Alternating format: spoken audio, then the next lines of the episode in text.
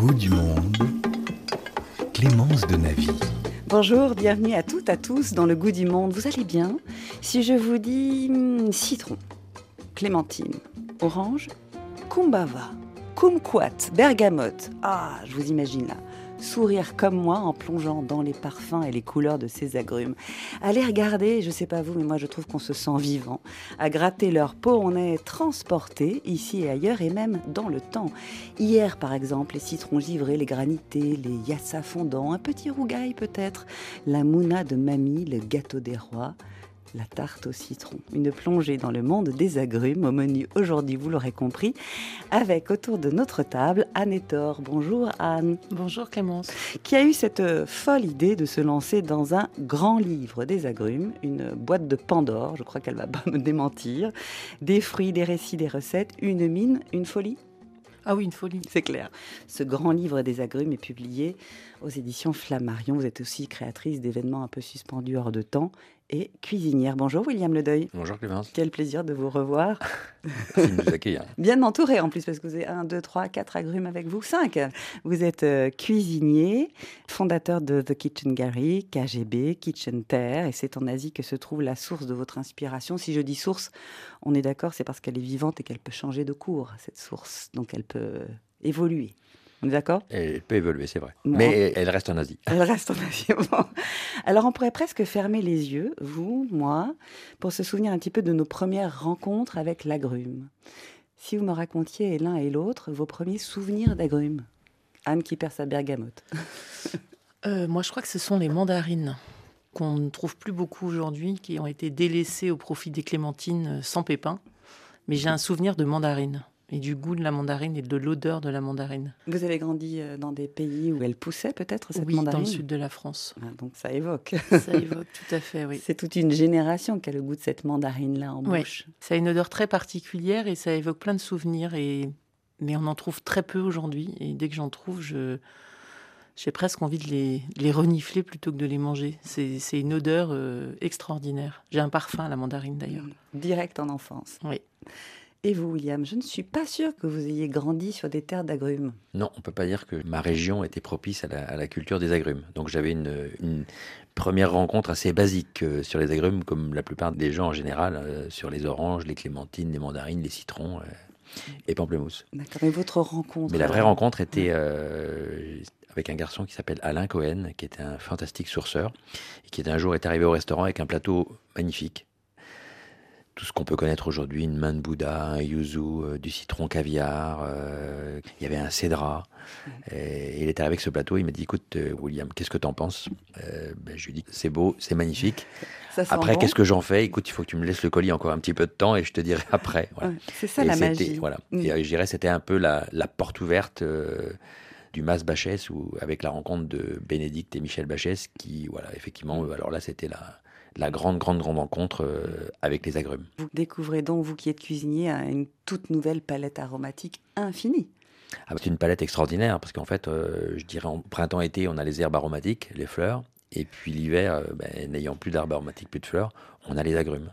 Et on était à peu près sur une soixantaine de variétés différentes. Incroyable. Déjà, que... C'était un peu plus l'aboutissement, les 60 variétés. Avant, il a fallu commencer à les, à les comprendre, à les découvrir, à les, savoir les utiliser. Et le premier que vous avez justement abordé, décliné, regardé en vous disant tiens, qu'est-ce qu'il sent Comment je vais pouvoir l'utiliser? Ben, Je dirais c'est cette main de Bouddha qui est la plus spectaculaire, qui n'est pas la plus facile à utiliser parce qu'elle euh, a une essence, un parfum absolument exceptionnel et qu'on a du mal en fait à retranscrire dans la cuisine. Donc. Euh, en cuisine, c'est peut-être pas forcément celui qui est le plus intéressant. Spectaculaire parce que c'est vraiment une main, concrètement. On voit un agrume transformé, on voit des doigts. Dès qu'on voilà, on frotte un tout petit peu le, doigt, on a toutes les essences qui ressortent, c'est un vrai parfum. C'est assez magique. Vous, Anne, vous, euh, j'ai dit en vous présentant très brièvement, vous organisez aussi des, des moments suspendus, des événements, vous êtes conseil, vous connaissez les chefs et le monde de la cuisine depuis longtemps.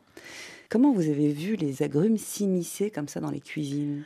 Moi, j'ai découvert en, écrivant ce livre que l'arrivée des agrumes dans les cuisines des chefs était très récente. Ça date de 2006.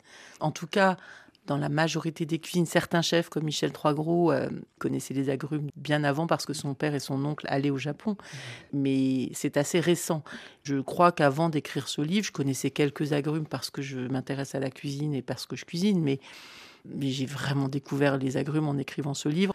Là, j'ai fait une sélection de 18 fruits et de leurs particularités et de leurs variétés, mais il en existe encore des milliers. Et, et c'est ça qui est extraordinaire. C'est-à-dire que en fait, il y a encore plein d'agrumes qu'on ne mm. connaît pas. Au Japon, c'est une terre d'agrumes incroyable. D'ailleurs, c'est une encyclopédie, mais c'est impossible de répertorier aujourd'hui les agrumes. C'est-à-dire que je pense qu'on va encore en découvrir plein. Ouais, ce serait maîtriser le sauvage, de toute Exactement. Façon, que de pouvoir les, les derniers euh, agrumes qui ont été découverts par des scientifiques, en tout cas étudiés comme tels, ce sont les citrons caviar qui existent depuis des millions d'années dans le bush australien.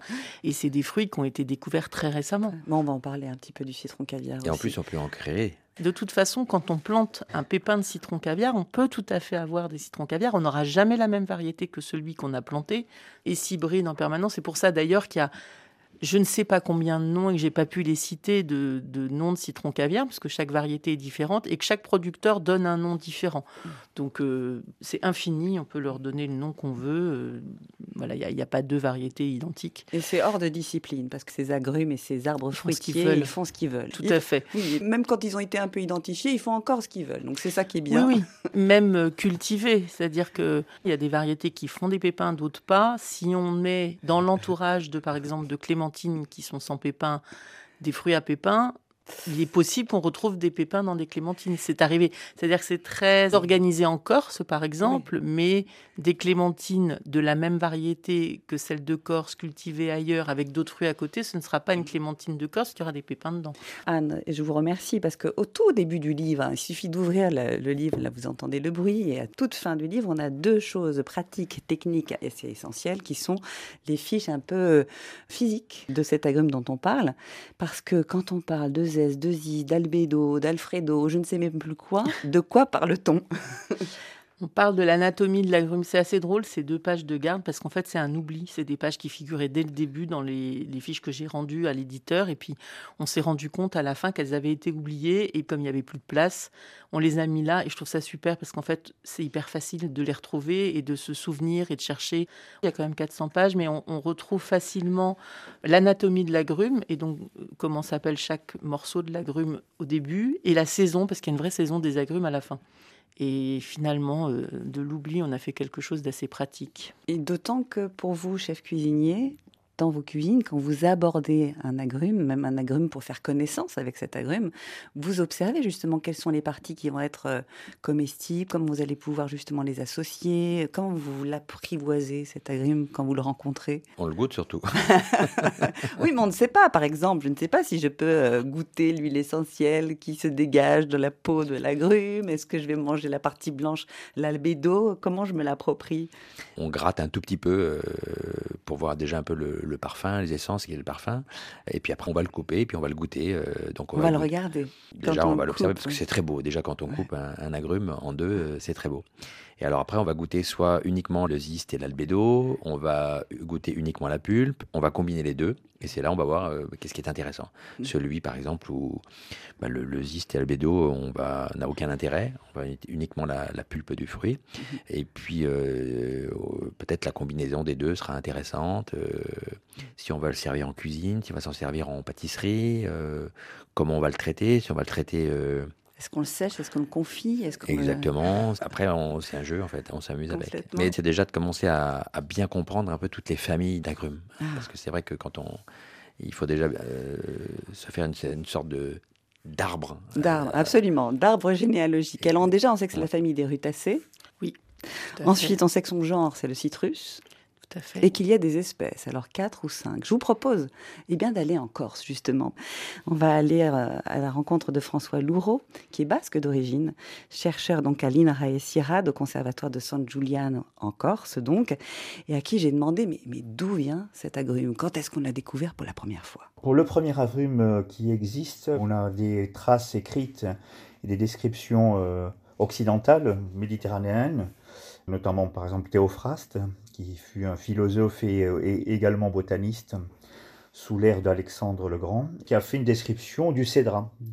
Pas du fruit seulement, mais de l'arbre également. Donc c'est qu'il l'a vu à cette époque-là. Donc il doit être présent, on va dire, euh, dans le pourtour méditerranéen. Et on estime qu'en fait c'est le premier agrume qui a été observé, qui a été planté et cultivé dans, le bassin méditerranéen. Sinon les agrumes sont originaires d'Asie. Et là, il y a des écrits euh, chinois qui remonteraient à au moins 1000 ans avant Jésus-Christ, comme quoi bah, l'orange était déjà connu à cette époque-là. Ça a essaimé dans un premier temps en Asie, à partir donc de cette zone euh, du sud de la Chine, euh, la Birmanie, le nord-est de l'Inde. Voilà, c'est la zone, on va dire, où, les agrumes seraient nés. Il y a eu un essaimage périphérique, radial, vers le sud, vers, légèrement vers le nord également de la Chine, vers l'est au Japon, l'Indonésie, et également vers l'Australie. Ça, ça daterait entre 8 et 6 millions d'années dont on en connaît un représentant aujourd'hui, qui est le citron caviar. À quelqu'un qui n'aurait jamais vu un agrume, comment est-ce que vous le décririez? Je crois que la première chose en fait qu'il va découvrir, au-delà de la couleur, parce que la couleur est très variable selon le, lieu où, l'agrume va pousser, dans des zones très chaudes, en fait, il y a très peu de couleurs et ça, il va rester vert. Mais c'est l'odeur, en fait. Le premier sens qui va être euh, titillé pour euh, un néophyte et euh, il va sentir, en fait, en approchant le, fruit, c'est justement la présence de ces glandes qu'il y a dans la peau des fruits et qui contiennent une huile très odorante. Donc, ça appelle l'huile essentielle. Et je pense que c'est la principale caractéristique qui permet de reconnaître un agrume de tout autre fruit. Cette euh, présence huileuse dans la peau des fruits et qui est extrêmement odorante avec un panel d'arômes qui est très très diversifié. Ensuite, le fruit en lui-même, il est organisé en quartiers avec le jus qui est renfermé dans des petites vésicules qui est ronde dans le citron caviar, mais en général qui est plutôt en forme de goutte d'eau. C'est un peu les, caractéristiques en fait de ces fruits qu'on appelle aussi des hespérides, avec donc l'huile essentielle et la constitution en quartier. En termes de climat, son origine est subtropicale. Il a besoin de chaleur, voilà cet arbre-là. Donc, sous nos climats tempérés, il pousse très bien. On en retrouve un petit peu partout. Euh, plutôt de la chaleur et euh, également de l'eau. En Côte d'Ivoire, il y a pas mal de plantations. D'ailleurs, la Côte d'Ivoire est le deuxième producteur de, de, bergamote après la Calabre. Donc on en trouve un petit peu partout, oui, euh, sur le continent africain, bon, beaucoup aux extrémités, en Égypte et puis euh, également en Afrique du Sud. J'ai l'impression que le monde des agrumes est un monde infini. C'est un fruit sauvage à la base qui s'est décliné. Est-ce qu'on peut avoir une idée d'un arbre généalogique? Ah oui, oui, nous avons redessiné en fait des filiations, des arbres généalogiques. On le fait depuis longtemps, mais en fait on a des idées beaucoup plus précises depuis qu'on étudie l'ADN, les chromosomes. Et on a donc du coup maintenant des connaissances assez précises sur l'origine de beaucoup d'espèces cultivées. Je prends l'exemple de la clémentine, qui est l'agrume phare de la Corse et de la Méditerranée. Donc on sait qu'il est originaire de, d'un croisement naturel entre une mandarine et une orange. La bigarade, aussi appelée orange amère, est un hybride entre un pamplemousse sauvage et une mandarine sauvage. Alors ça remonte à plusieurs siècles, voire plusieurs millénaires. Sauf pour la clémentine, c'est à peu près 120, 130, 140 ans. Voilà, donc on a quand même plein de, connaissances. Le citron également, de ce qu'il provient, c'est un croisement entre une orange amère et un cédra. Le cédra est un fruit euh, très gros bosselé, qui est parent du citron, mais qui est parent aussi du citron vert, on appeler aussi la lime, qui est très populaire euh, en Corse, parce qu'il y a eu euh, une culture assez importante au 19e siècle, et il est très important aussi dans la culture juive, hein, le cédra, parce qu'il euh, symbolise aussi le, croyant parfait. C'est infini, le monde des agrumes? Ah, Oui, oui, je pense qu'en en fait, on n'en connaît que très peu. Notre collection, par exemple, qu'on a ici en Corse, elle contient à peu près 1000 variétés différentes. C'est à peu près l'équivalent de ce qu'on peut retrouver dans la collection euh, californienne. Voilà, ça fait partie des grandes collections d'agrumes. Il y en a aussi en Asie. Admettons qu'on en connaisse hmm, peut-être euh, allez, 8000 ou 10 000 variétés différentes. Je pense qu'on est très loin en fait du compte de ce qui existe à l'état sauvage et des possibilités, parce que quand vous croisez une mandarine et un pamplemousse, c'est tout à fait possible, vous allez obtenir en fait une descendance qui va être euh, extrêmement diversifié. C'est-à-dire chaque graine que vous allez euh, semer de ce croisement-là va donner un arbre avec des caractéristiques totalement différentes de l'autre graine qui aura donné un arbre. Donc euh, c'est des millions de combinaisons possibles. Ça donne un peu une idée un peu de l'infinité qui existe dans les possibilités de diversité de cette espèce-là. François Lureau qui nous a envoyé euh, un livre et un arbre généalogique qui seront accessibles bien sûr sur la page du Goût du Monde, dont cet arbre généalogique que l'on trouve dans votre livre Anne, sur ce grand livre des agrumes. Et on recense donc cinq espèces maintenant euh, d'agrumes. Une dernière qui a été découverte assez récemment grâce aux recherches justement de séquençage ADN. Tout à fait, qui concerne majoritairement les, les agrumes japonais. En tout cas, dans votre livre, il y a bien sûr ces 18 agrumes dont on va parler, et puis 100 recettes que vous avez toutes faites. Oui, ça c'était un vrai challenge parce que je, je collectionne les livres de cuisine, j'en ai beaucoup à la maison. Je m'agace assez régulièrement de recettes qui ne sont pas faisables, dans lesquelles il y a des erreurs. Et du coup, j'ai eu le choix entre euh, la réalisation des recettes par une styliste ou de les faire moi-même de façon à être sûr qu'elles soient faisables. Et puis ça me permettait de vérifier euh, le brief fait au chef. Donc il y en a une quarantaine que j'ai imaginé, mais il y a surtout 60 recettes de chef auxquelles j'ai demandé de faire des recettes accessibles, que ce soit des recettes que n'importe quelle ménagère puisse refaire à la maison, puisque le mot qui caractérise ce livre, c'est l'ouverture. Donc l'ouverture au monde des agrumes, à cette diversité et du coup à la cuisine, c'est-à-dire que je voulais que n'importe qui puisse faire ses recettes. Donc je les ai toutes faites. C'est pas toujours simple de se lever le matin en se disant tiens aujourd'hui je vais faire une recette d'Anne-Sophie Pic, une de Pierre Gagnère et une de William Le Deuil.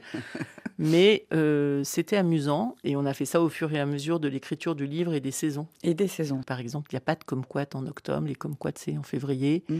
La bergamote c'est une saison relativement courte. Enfin voilà, donc on s'est appuyé sur les saisons. En tout cas, il y a une chose que je dois dire, c'est qu'en en lisant chacune des fiches concernant les agrumes, j'ai eu l'impression, mais concrète, d'ouvrir une grande marmite sur le monde. Le goût du monde. Clémence de Navy. boye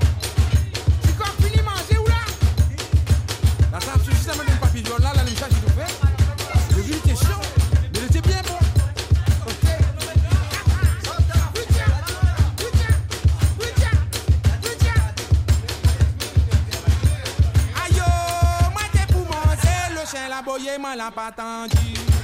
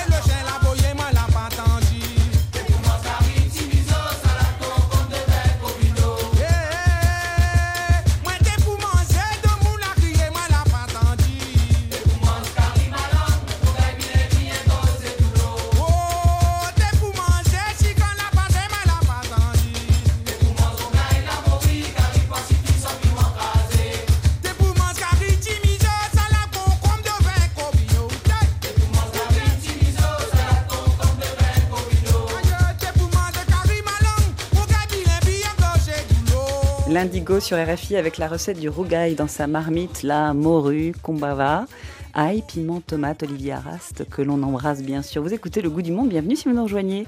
Nous sommes euh, sous les bergamotiers de Côte d'Ivoire, les cédras, citrons, clémentines, combava, cambawa, comment est-ce qu'on dit? Combava, après il y a plusieurs euh, écritures. Euh, Sinon on peut dire kaffir. Mais on parle plus des feuilles là, je crois. Donc, Mais c'est le même arbre. Tout à fait. Combava. De toute façon, Combava, euh, ça sent bon, c'est un vrai parfum. C'est bon. Puis effectivement, c'est vraiment les feuilles et le, le fruit. Qu'on utilise. Oui. Ouais. Mais alors, cette odeur, il paraît que c'est un peu comme euh, le cumin pour les épices sèches. Le Combava, c'est. Ça aspire tout avec lui. Ah bah c'est sûr que si on dose mal, euh, c'est compliqué. C'est vraiment un fruit qu'il faut doser. Moi, j'ai pas toujours été extrêmement fan du Combava. J'ai appris à le maîtriser en écrivant le livre, mais j'ai des souvenirs de plats chez William notamment où il est parfaitement dosé et c'est mm. extraordinaire. Et William utilise des feuilles aussi. Mm. Vous avez une appétence pour ce, pour ce fruit? Euh, Il est compliqué à utiliser. C'est-à-dire qu'on peut pas le jus, mais sinon le, on s'en sert nous en infusion du zeste de Kombawa. Alors ce qui est bien, c'est qu'on a la chance effectivement d'avoir ces producteurs qui sont en France, donc c'est cueilli la veille et on reçoit le, le lendemain. Donc on a, je dirais, euh, toutes les sens, ils sont, ils sont magnifiques. hein. D'ailleurs, on s'amuse. C'est euh, Michel Bachès m'avait montré une, une expérience assez amusante. On le prend comme ça à la lumière et vous appuyez. Là, vous avez euh, giclé de d'essence euh, et vous parfumez une pièce. C'est exceptionnel.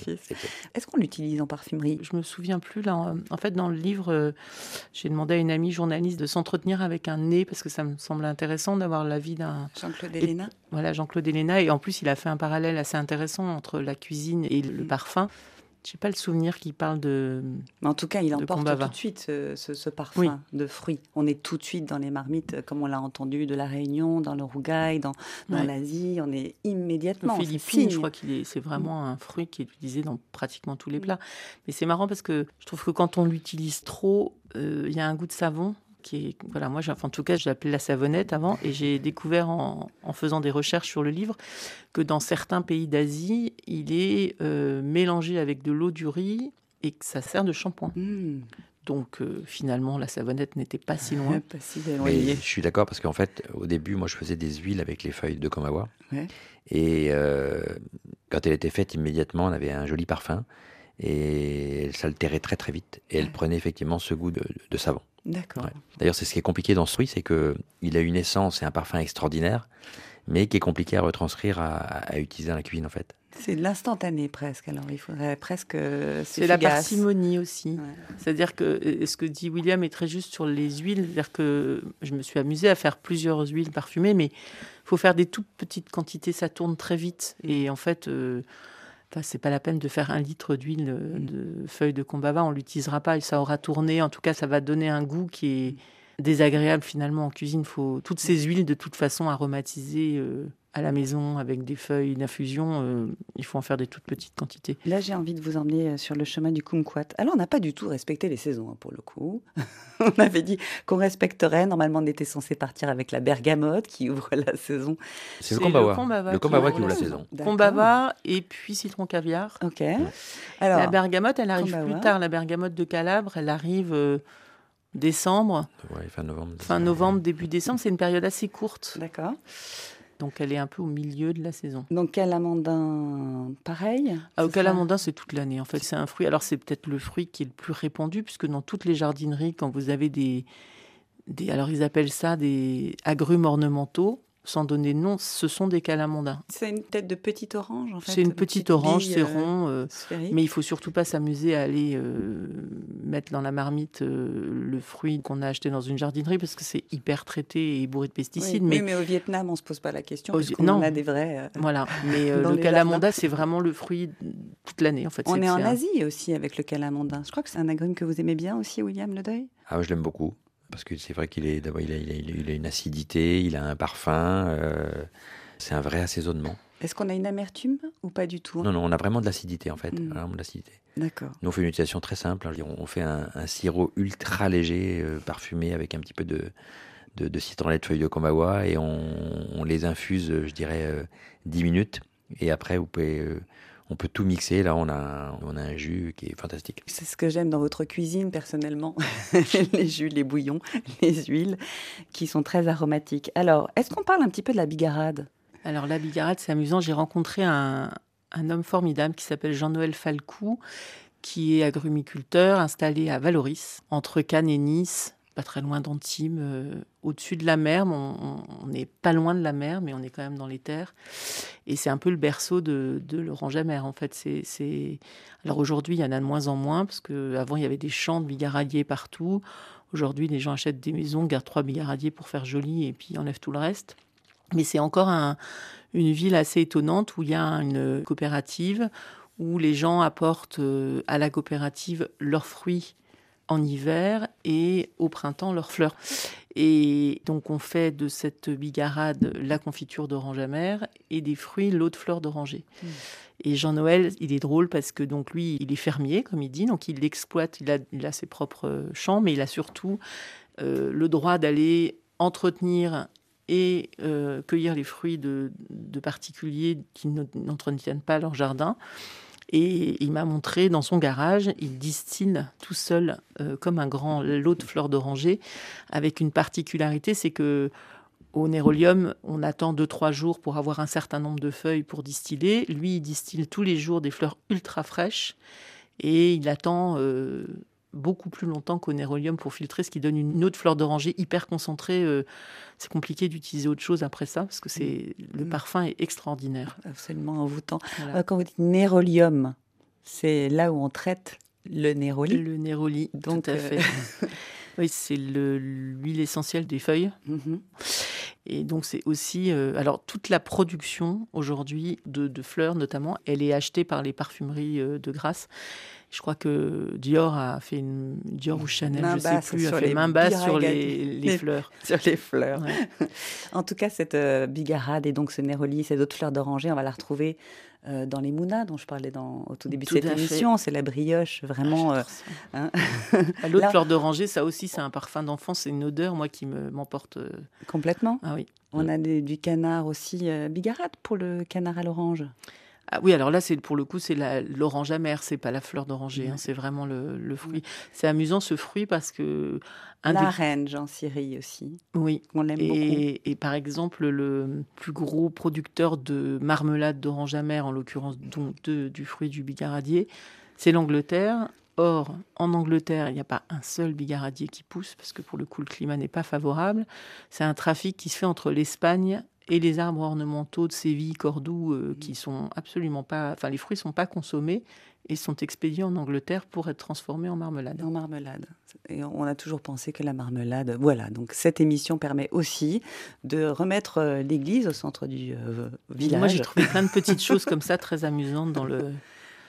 Oui, ça déconstruit certaines idées qu'on peut Mm. avoir complètement. Napoléon, il avait une passion pour la bergamote, dont il avait fait faire un parfum, mais il, le- il s'aspergeait de parfum, il en mettait partout. Kumquat, je reviens à mon kumquat parce que j'ai envie qu'on en parle. kumquat, petit fruit Plein de étonnant, saisons. plein de saisons là? Oui. En ce moment, on est bien? Ouais. Donc on est euh, février, saison du kumquat. Parlez-nous du kumquat, William. C'est un agrume que vous aimez bien? Vous l'aimez bien dans une autre version peut-être que celle à laquelle je pense. Il y en a un que j'affectionne particulièrement, c'est le kumquat géant, qui est pas facile à trouver. Euh, je vous avoue qu'on a un peu, je dirais, quelques chefs à en avoir l'exclusivité, parce qu'il y en a peu. Mais euh, Ils sont produits en France ou pas du tout? Ils sont produits en France. Mhm. Et, mais c'est un agrume, en plus, on le consomme, c'est c'est comme un bonbon. Bah, déjà, le, le kumquat auquel je pense, le, celui, le, le kumquat basis, qui est un peu allongé, on dirait un ballon de rugby tout fin, dont on peut, on, le croque littéralement. Ouais, c'est presque un, un bonbon, une petite confiture toute fraîche que l'on mange, puisqu'on là on croque tout. On a, euh, l'albédo est ultra moelleuse, euh, c'est ultra parfumé. euh, on l'utilise en cuisine, on l'utilise en, en pâtisserie, on l'utilise à manger comme ça. Vous pouvez manger une date, vous pouvez manger euh, une amande, vous mangez aussi un kumquat. euh, Ouais, ouais, c'est magique, Mm. complètement. alors, il y a, pareil, il y en a plein de variétés. hein. Il y a- il y a les petits ronds. y est-ce a- que vous nous avez apporté un... Non, c'est pas un kumquat ce que vous nous avez Non, je ne les ai pas encore reçus. Pas reçus Euh, on va les démarrer. voilà. on a le lime quat, euh, par exemple. D'accord. Alors, là- lime là, quat, c'est- alors là, on a deux noms en, en un. Voilà. Je voulais juste euh, vous parler d'un souvenir de kumquat, hein, de Cypris Cofides, qui a écrit un livre qui s'appelle Tiens, mange, tu aimes, parce que le kumquat, on le trouve aussi à Corfou. Donc elle explique une dernière douceur, un fondant moelleux et goûteux à souhait. Sur l'île de Corfou, le regard croise quotidiennement de beaux arbres, aux feuilles d'un vert foncé brillant, aux petites fleurs blanches odorantes, bientôt remplacées par des fruits jaune-orange parmi les plus petits agrumes existants. Le kumquat. Le kumquat est originaire de Chine. Son nom signifie orange d'or. On le mange en entier, pulpe et peau. Son goût singulier étonne et retient, à la fois sucré et un peu amer, parfum que l'on retrouve dans l'alcool découvert avec des amis qui le confectionnent eux-mêmes. Un peu d'alcool de kumquat ajouté au jus d'orange, décoré de quelques kumquats confits, grande spécialité de l'île de Corfou. Voilà un savoureux fondant à l'orange et au kumquat, dont on vous donnera bien sûr la recette. On voyage avec ces agrumes, décidément. Ah oui, Hein. j'ai faim là du coup. Voilà, ça, c'est un peu. Mais c'est bien parce que on ne mange pas, mais on, on- on savoure euh, de manière imaginaire. Le kumquat qui est, vous l'avez dit, William, lime quat. Donc on a un petit peu de lime ou de lime dans Un ce, dans ce mélange-là. Anne, Oui, c'est un hybride du, de la lime avec le kumquat qui a donné le limquat. le lime quat. Alors Ça, la lime, c'est une autre aventure. Ah oui, alors la lime, ça a été compliqué parce que il y en a plein. Enfin, j'ai eu du mal avec la lime. Je me suis fait beaucoup aider. En fait, il y a des fruits sur lesquels il y a eu des facilités et il y a des fruits et notamment un fruit. C'est marrant d'ailleurs, c'est le seul agrume que je déteste, c'est le pomelo. Et le pomelo, j'ai eu un mal fou. Et c'est un fruit pour lequel je, je, je me souviens, j'ai envoyé un texte à Yann Frolischer à l'INRA pour qu'il relise et il m'a dit euh, Oh là là, t'as ramené là. Ah oui, ça j'ai ramené, c'est compliqué. Peut-être que vous l'aimerez mieux en version musique. Le goût du monde. Clémence de Navy. La rumba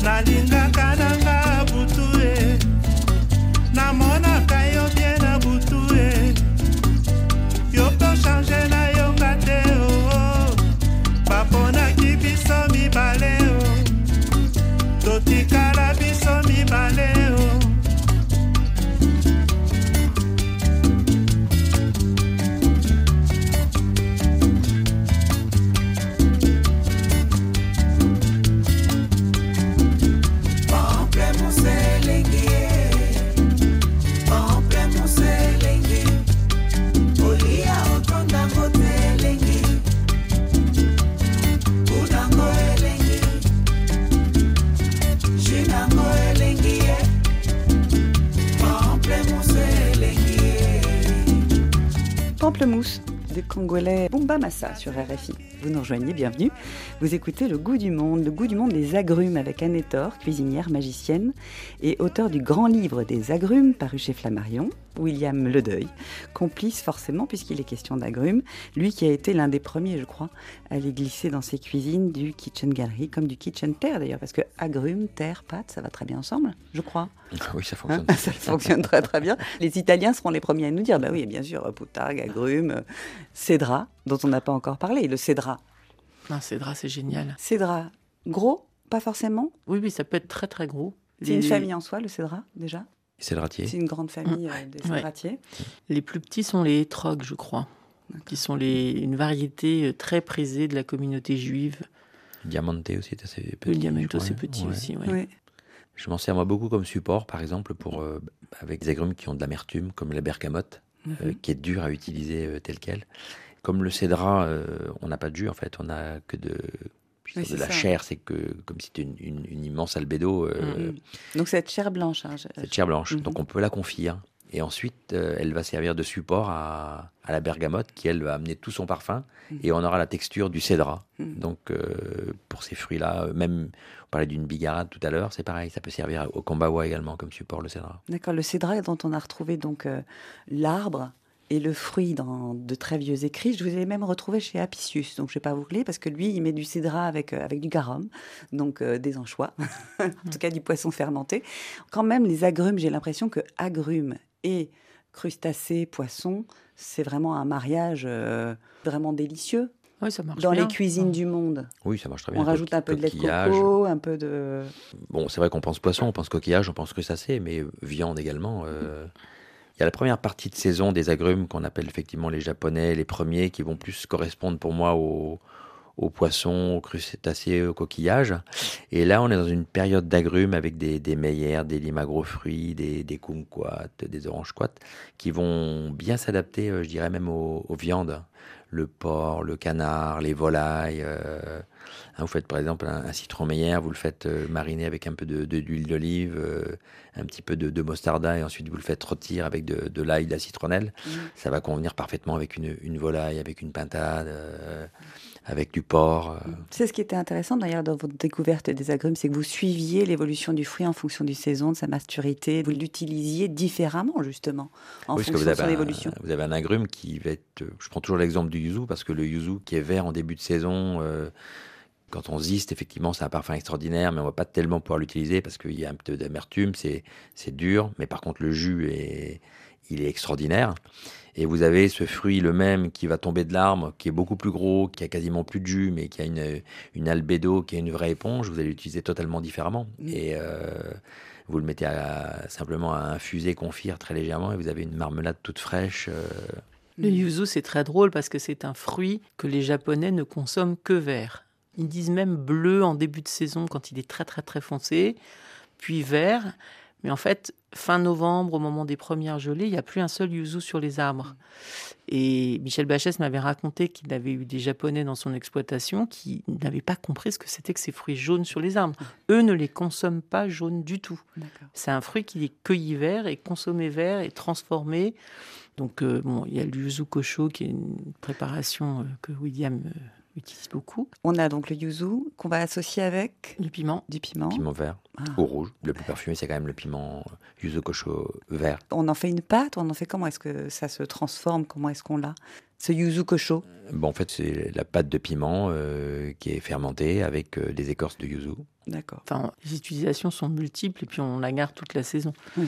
Ça rentre aussi dans toutes les sauces ponzu euh, japonaises. Donc soja et yuzu, vert, mais Vert. pas, pas jaune du tout. Pas jaune du tout. Non. Et nous, on le découvre parce qu'il est, il est arrivé dans nos cuisines. euh, J'ai ça l'impression. commence à faire un petit moment. C'est marrant parce que je me souviens avoir été acheter du yuzu frais il y a une bonne euh, douzaine d'années chez Issei, euh, la boutique japonaise euh, dans le deuxième. Mhm. Et c'était un trésor. C'était vendu, je sais plus combien c'était vendu à la pièce, mais il y en avait deux, trois qui venaient du Japon. C'était très rare d'en trouver. Et en écrivant le livre, un jour, j'ai trouvé une petite boîte avec deux yuzu euh, jaunes euh, au monoprix. Euh, c'était vendu 4 euros les deux, alors que c'était un fruit qui était acheté. Enfin, moi, je, je pense qu'on était Ça valait autour de il y a un 10 euros. siècle. Oui, c'est ça. Donc c'est quand même un fruit qui maintenant est devenu Se démocratise, presque. qu'on connaît mieux. Oui, et il y en a plein d'autres de japonais qui vont arriver, je Mm. pense aussi. euh. Le yuzu, ça signe vraiment la, la culture culinaire nippone? Oui et non, parce qu'en fait, les, les Japonais n'en ont pas du tout la même, euh, le même usage euh, dans leur cuisine que en Occident. En fait, Euh, déjà le fait de nous les consommer jaunes alors que eux pas du tout. Chez eux, il est beaucoup transformé. En fait, ça sert à, à aromatiser toutes ces sauces japonaises. Il y en a partout dans toutes Mm. les sauces japonaises. Oui, c'est parce que nous, c'était un peu un agrume, je dirais, un petit peu mode. Oui, un peu Oui. mode, oui. qu'un peu mode, mais Oui. ils ont, ils ont d'autres agrumes comme les, les sudachi, les kabosu, qu'ils utilisent au, au même titre et de la même façon que le yuzu. Mm. Et, le décopon. Ouais. Moi, c'est ma grande découverte de ce livre, un fruit qui s'appelle le décopon. C'est bientôt.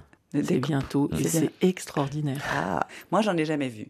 Comme peut-être ceux qui nous écoutent. Donc, racontez-moi. Ça a la forme d'une orange avec un- une petite collerette comme un chapeau. C'est un fruit euh, qui est servi dans les restaurants gastronomiques japonais comme un dessert à part entière, posé sur une assiette. C'est vraiment un, un fruit euh, majesté pour eux. Et ça a un goût. euh, c'est pas très acide, c'est très parfumé, c'est un peu juteux. sucré, ça a énormément de jus. Ouais. Oh, C'est bon, moi j'adore ça, c'est terrible. Amertume, acide, on est vraiment dans l'acidité? Non. Non, pas d'amertume. acidulé, Voilà, acidulé, pas acide. sucré, euh, Acidulé, moelleux, sucré, moelleux, ouais. On fait une marmelade de découpant. Ah, C'est voilà. terrible. Bah, une Ouais. marmelade de découpon. Bon, moi, je, je suis d'accord. hein. Je vous propose, euh, puisque c'est une déclaration d'amour que vous avez faite euh, Au à ce découpon. découpon, d'écouter la déclaration d'amour que fait Julien Lesmariés dans son restaurant Ima à Rennes. Déclaration d'amour. Écoutez donc. C'est celui-là C'est celui-là. C'est celui-là Sinon, il aime bien un chilaché. ah, Moi, j'adore le chilaché, oui. Ouais. Donc là, on est sur autre chose. On est sur le poisson cru et puis un riz vinaigré. Euh, mais là, c'est la pleine saison de la Saint-Jacques. Moi, on me fait un chilachi Saint-Jacques euh, Oui, euh, avec un petit peu une petite moutarde, un petit peu de wasabi. Et là, on est bien. hein. Ça marche très très bien. Surtout qu'on a encore un petit peu de citron caviar pour amener un petit zeste. Euh, ouais, on peut, on peut faire ça. Donc le citron caviar et déclaration d'amour de Julien Lesmariés à sa femme Atsuko donc à Ima, à Rennes. Donc euh, le citron caviar qui est juste incroyable. Moi j'ai posé cette question euh, un peu première parce que c'est un citron incroyable parce qu'on l'ouvre, il y a des perles qui s'enfuient du citron quand il est à maturité, je crois. Et je me suis dit, mais comment ces perles, alors qu'il n'y a pas de pépins, ont-elles pu se produire? Il y a des pépins. Ah, il y a plein de Il y pépins. a plein de pépins. Ah, bah pas dans celui-là. Alors, ça fait partie des travaux d'ailleurs du centre de recherche de l'INRA et CIRAD en Corse de produire des citrons caviar sans pépins, mais il y en a quand même pas mal.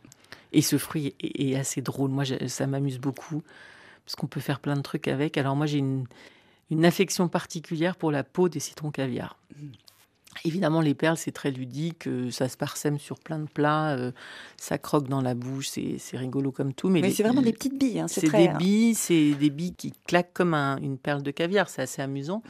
Sur un carpaccio, c'est super. Sur une glace, moi j'adore mettre ça sur une glace. Mais les peaux qu'on a tendance pour le coup, mais comme la peau de tous les agrumes d'ailleurs. Moi c'est Mm. marrant. À un moment, pendant l'écriture du bouquin, il y avait des bocaux dans mon frigidaire avec des peaux. Donc je, Vous avez une recette plein de d'ailleurs trucs. de semifredo de peau fait par Alice Roca. Tout à fait. Vous donnez d'ailleurs quelques techniques pour pouvoir utiliser intégralement euh, cet agrume. Oui, parce qu'en fait, possible. j'ai appelé ce chapitre dans les agrumes, c'est comme dans le cochon, tout est bon. Parce qu'en fait, on a tendance à utiliser, euh, on veut du jus, on jette la peau, on veut un zeste, on garde pas le jus, alors que on peut faire plein de trucs avec et les garder et les, Et les, sécher, conserver. les Et la peau du citron caviar infusée dans du lait ou dans de l'eau, ça fait un, un parfum extraordinaire.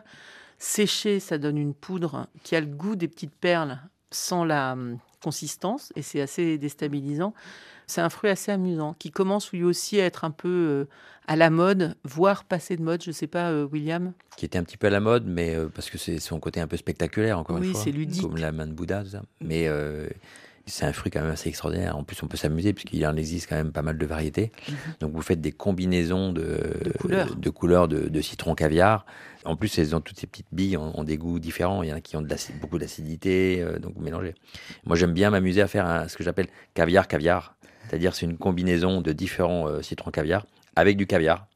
Voilà, vous mélangez, vous mettez ça sur une crème crue euh, assaisonnée avec justement un, un jus d'agrumes et les caviars, et, euh, Et- c'est euh, à la cuillère. Incroyable, incroyable. Et j'ai appris euh, avec François Loureau qu'il existait aussi un citron qui s'appelle le citron alimi, deux i à la fin, qui a également des petites perles à l'intérieur. C'est vraiment une tête de citron jaune telle qu'on les connaît. On les coupe et il y a plein de, de petites perles. Je vous le mettrai en photo. C'était une découverte. Alors j'ai une bonne nouvelle parce que dans le goût du monde, en fait, on a une nouvelle aventure qui commence. Euh, nous allons recevoir du courrier. Des cartes postales sonores pendant une année. Deux passionnés de cuisine vont parcourir l'Europe et nous envoyer donc leurs impressions. La première carte postale est arrivée hier. Salut Clémence. Bonjour Clémence, c'est Maxime et Margot et on s'est rencontrés il y a quelques années au Réfectorio. Tu étais venu nous interviewer parce que le Réfectorio c'est un restaurant un peu particulier. C'est un restaurant gastronomique pour les personnes en situation de précarité où les menus sont élaborés avec des invendus alimentaires. Moi j'étais chef de cuisine et c'est là-bas qu'on s'est rencontrés avec Margot.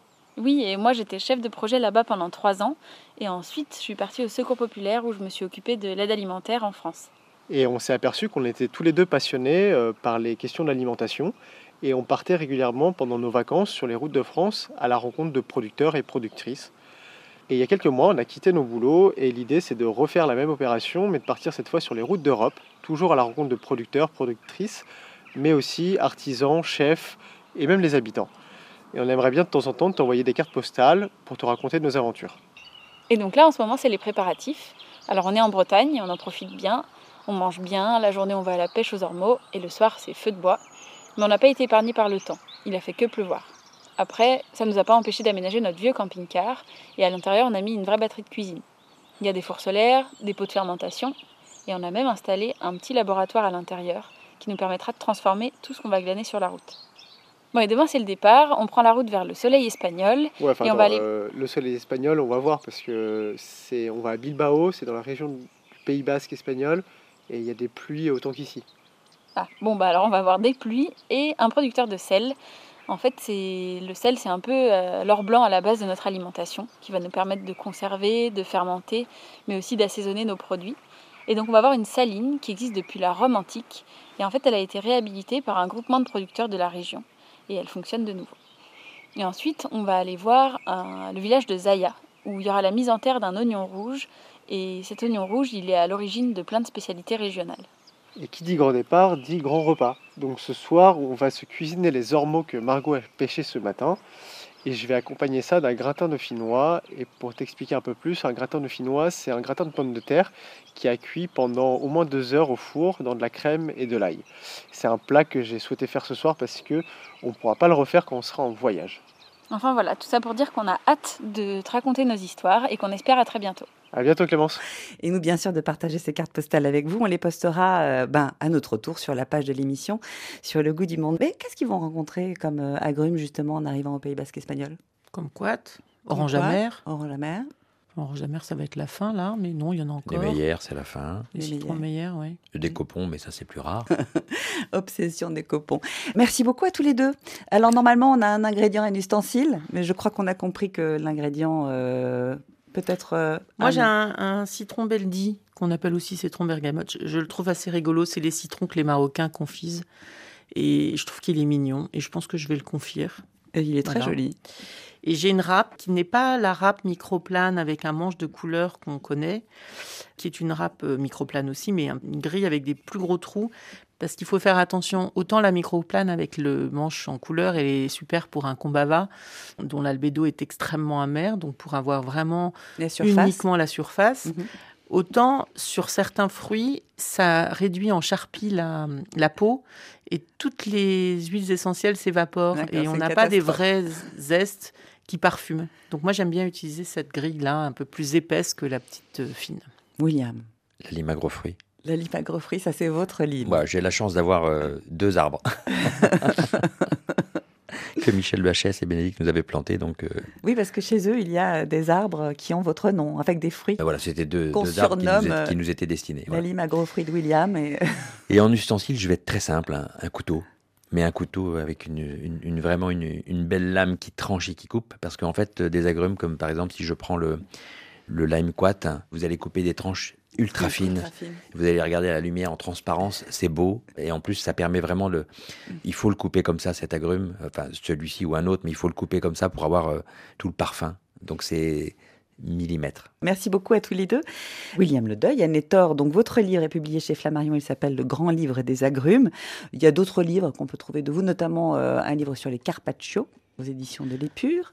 Euh, les photos de votre livre sont signées Claire Kurt, elles sont magnifiques. Et puis les recettes, bien, ce sont celles de vos amis, de vos chefs complices, de votre famille également. Je crois qu'il y a euh, des recettes euh, Il y a la confiture familiales. d'orange amère de ma maman. Et ben voilà, donc ça c'est une bonne recette. The Kitchen Gallery KGB, Kitchen Terre sont à Paris, rue des Grands Augustins pour les deux premiers et on est boulevard Saint-Germain pour le troisième, Kitchen Terre. Euh, de toute façon, les liens pour vous retrouver, vous suivre euh, sont sur la page du Goût du Monde. Alors racontez-nous, vous, ce kumbaba, quand vous l'avez entendu, est-ce que ça a titillé un petit peu vos papilles? Une furieuse envie peut-être de granité ou de notre tarte au citron, dont il paraît que c'est le dessert préféré des Français. Racontez-nous vos agrumes Madeleine sur notre adresse le goût du monde at rfi.fr ou sur WhatsApp 33 6 43 16 15 66. Merci beaucoup à François Loureau pour ces informations, à Cécile Bonissier pour la réalisation et la mise en onde de ce goût du monde à partager à volonté évidemment. On vous dit à samedi prochain. Bonne semaine à tous.